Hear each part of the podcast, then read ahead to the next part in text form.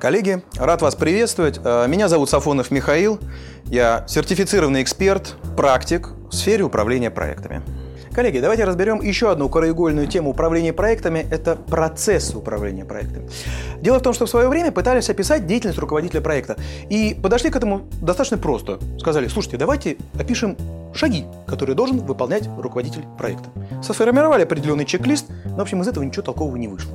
Потому что понимали, что какие-то вещи идут параллельно, какие-то последовательно, и тогда пришли к выводу, что деятельность руководителя проекта не описывается с помощью чек-листа, она гораздо более комплексная. Она описывается с помощью групп процессов. Давайте обсудим, какие есть группы процессов и как они между собой соотносятся. Первая группа процессов – это группа процессов инициация проекта. Да, инициация проекта. О чем мы здесь думаем? Во время группы процессов группы процессов инициации проекта мы думаем по поводу целей, мы думаем по поводу критерий успешности, мы думаем по поводу сбора требований, мы думаем по поводу заинтересованных участников, все, что связано с запуском нашего с вами проекта или фазы проекта. Дальше мы переходим к группе процессов планирования. И на любом проекте будет три основных плана. Какие это планы будут? У нас с вами будет план временной, по времени, календарный план. У нас будет план финансовый. И у нас с вами будет план по ресурсам. Три основных плана, которые мы будем с вами использовать. И вот э, планирование его во многом перетянули из... Откуда?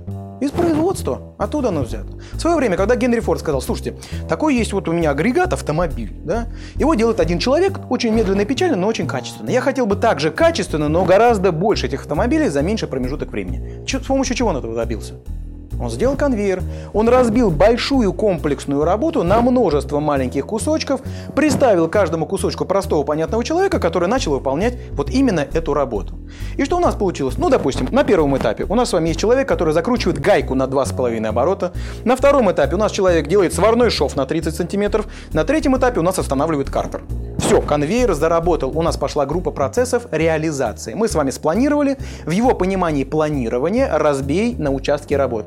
И мы переходим к группе процессов реализации в соответствии с планом. Так что стало происходить? Люди работают, все замечательно. Первую гайку вроде закрутил хорошо, вторую хорошо, а вот на 10-тысячной гайке еле вот как-то все это закрутил не очень. То же самое со сварным швом. 10-тысячный шов в трех местах прихватил, ну а карта штука тяжелая, кверх ногами начали ставить уже на 500 и на выходе что у нас стало получаться? Кто-то говорит Ford Focus, в общем, брак у нас с вами стал получаться. И тогда современники Форда сказали, чего тебе не хватает? Они сказали, тебе не хватает контроля качества. И у нас с вами есть группа процессов, которая описывает контроль. Так вот, на завод пришли контролеры. Ну, контролеры, во-первых, что это? Люди, которым нужно платить больше, раз. Во-вторых, они тоже устают. И в-третьих, мерзавцы начали договариваться с теми, которые вот, вот все не дозакручивают, не, не, не доваривают. И уже последователи Форда сказали о том, что слушайте, но контрольная функция, она не для того, чтобы надзирать за людьми, она совершенно для другого. Контрольная функция нужна для того, чтобы повышать качество. И вот здесь принципиальное отличие операционного подхода к управлению к проектному подходу управления. Операционный подход. В чем у нас ситуация? Операционный руководитель видит в том, что у него, например, в одном из циклов есть ошибка, не закручивает гайку на 2,5 оборота. Он понимает, что в следующем цикле это повторяется и опять повторяется. Нужно в одном из циклов исправить, чтобы в следующие разы все шло замечательно. Что он делает? Ну, допустим, он придумывает ключ с динамометром. Всегда закручивает на 2,5 оборота, либо не закручивает вообще. И в следующих циклах все лучше, лучше, лучше и лучше делается. С проектом мы понимаем, что у проекта нет цикличности. У проекта есть начало и завершение. И, допустим, мы с вами решили построить коттедж. Вот уникальное мероприятие, ограниченное по времени, команда у нас требуется. Мы с вами купили участок, разметили его, начинаем копать фундамент и понимаем, господи, вот именно в этом месте, именно этой Московской области, ну почему-то именно на этой глубине оказалась гранитная плита. И мы понимаем, что мы не укладываемся в сроки, согласованные, связанные с выемкой грунта. Это хорошо или плохо? Обычно говорят плохо. Ну, потому что вроде дата согласована, и вот мы с вами увеличили, например, на две недели дольше делали, это плохо. Но правильный ответ непонятно. Правильный ответ неизвестно. Потому что на проекте далеко не все работы равнозначны. Когда мы с вами подойдем к теме под названием «сетевые диаграммы», мы с вами увидим, что далеко не все работы на проекте равнозначны. У нас есть работы, которые лежат на критическом пути. Это работы, у которых нет временного резерва. То есть смещение по времени по этой работе будет влиять на длительность всего проекта. А есть работы с временным резервом. И, допустим, если у нас с вами вот эта выемка грунта, это работа с временным резервом в две недели, а мы на две недели с вами задержали, то это никак не отразилось на нашем с вами проекте, и все замечательно. Но если у нас, допустим, случилась ситуация, что действительно эта работа лежит на критическом пути, она оказалась критической, у нас все смещается на две недели, и теперь что мы будем с вами делать? На что мы теперь с вами можем повлиять? Мы с вами можем повлиять только на оставшуюся часть нашего проекта. Нам без толку тащить взрывников, нам без толку тащить экскаваторы. Все, работа выполнена, мы больше не будем ничего копать. Мы можем с вами повлиять только на оставшуюся часть проекта. И обычно операционный руководитель смотрит в прошлое, находит ошибки и улучшает, поскольку циклы повторяются. А проектный руководитель всегда смотрит вперед. Он всегда оценивает, как он может повлиять на оставшуюся часть проекта для того, чтобы уложиться в сроки с тем же качеством и в тот же самый бюджет. И под конец группа процессов завершения.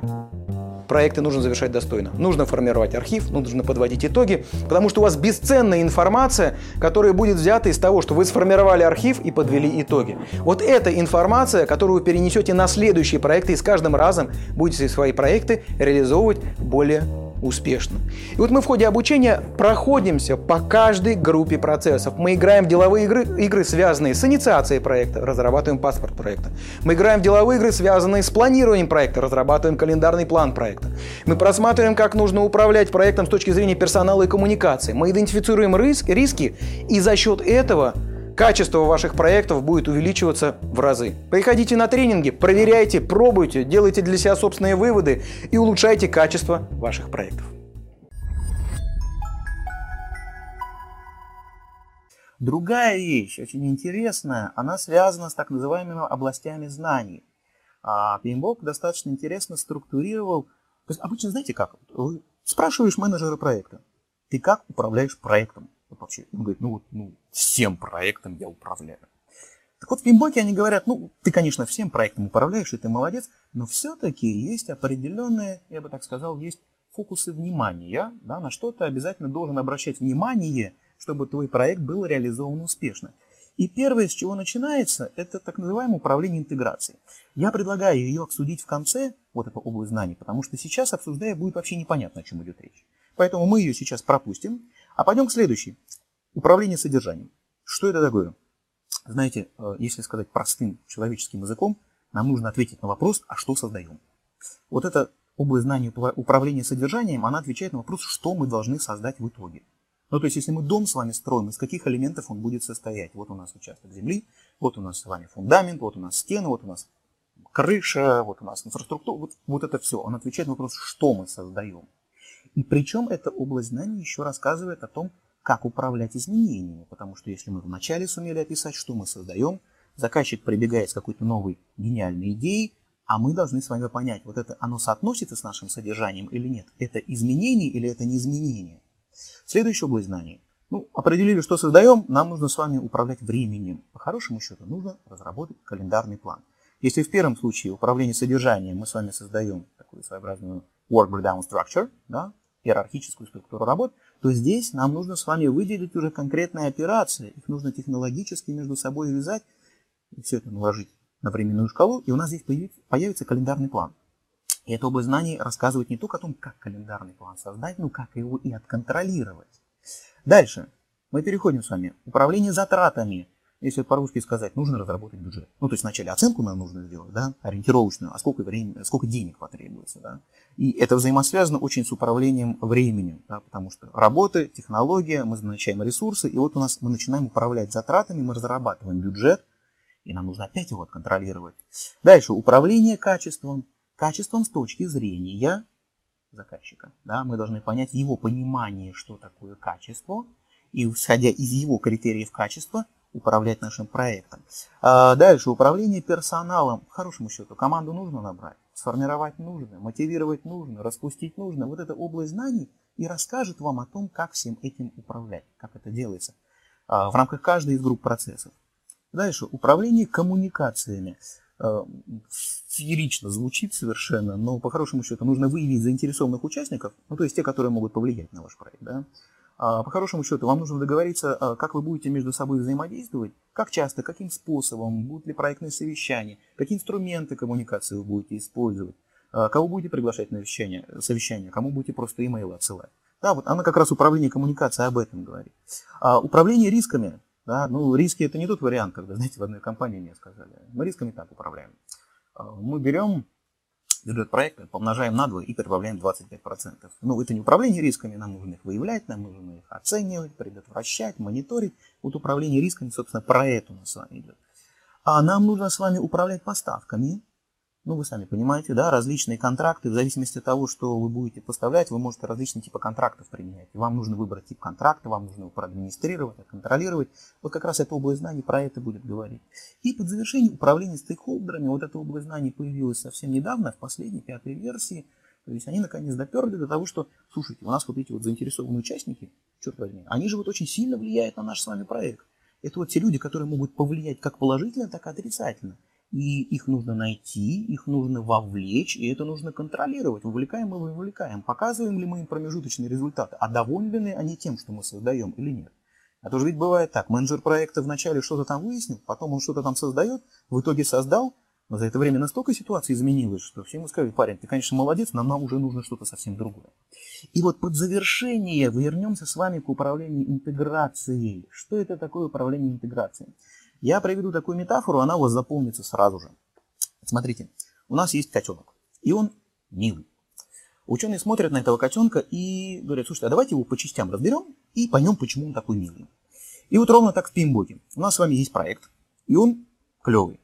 Э, взяли, разобрали его по областям знаний, а теперь вот это все вместе нужно собрать так, чтобы оно работало. Нам нужно собрать нашего котенка обратно так, чтобы мы вовремя с вами содержанием управляли, и временем, и затратами, и качеством, и персоналом, и так далее, и так далее, и так далее, чтобы это работало как один общий механизм. И вот за это отвечает как раз управление интеграцией. В первую очередь ответственность как раз менеджера проекта за управление интеграцией. Мы собираем нашего с вами котенка обратно, и он становится опять милым. Пимбок отличный, отличная книжка, да, отличный э, классификатор но часто его неправильно используют. Часто его думают, что это какая-то методология, которая спасет мир. Вот мы привнесем его в нашу компанию, вот, и у нас все будет сразу же замечательно. Но ну, на самом деле это не так. На самом деле всегда нужно адаптировать, на самом деле всегда нужно подгонять. И честно я вам скажу, вы знаете, как из Камасутры тоже есть такая пословица своеобразная. Ежели вы занимались сексом и потом у вас все болит, значит вы все делали неправильно. Ровно то же самое и с пейнбоком. Если вы тупо попытались применить все вот эти 47 процессов вашей организации, то, скорее всего, у кого-то что-то заболит. Нужно подходить к этому с умом. Структурированно, последовательно, для того, чтобы оно действительно доставляло удовольствие. Итак, могу вас поздравить с успешным завершением базового курса по управлению проектами. Ну, действительно, мы с вами разобрали все основные понятия, все ключевые термины. Сейчас у вас есть определенный фундамент. По крайней мере, вы для себя понимаете, о чем идет речь, и, по крайней мере, все будете лучше и больше доверять в этом отношении. А если вас интересуют тренинги корпоративные, заходите на мой сайт safonov.ru. Он есть в описании. Можно посмотреть расписание ближайших открытых тренингов. А если хотите продолжить изучать онлайн управление проектами, на сайте pmsmart.ru я положил экспресс-курсы, очень коротко, емко, понятно, ну вот примерно так же, как мы сейчас с вами разбирали, уже более предметно по инструментам там, планирования, управления рисками. Посмотрите, я уверен, что вам это понравится, будет полезно, по крайней мере уже ну, больше там, 10 тысяч человек прошли обучение по этим курсам, и у меня совершенно такие действительно хорошие отзывы. Люди действительно получают пользу от этого изучения. Дальше будут материалы, посвященные различным темам управления проектами, различные интервью. Так что до встречи на тренингах. Если есть вопросы в соцсетях, ссылочки пишите мне. С вами был Михаил Исафонов и до новых встреч.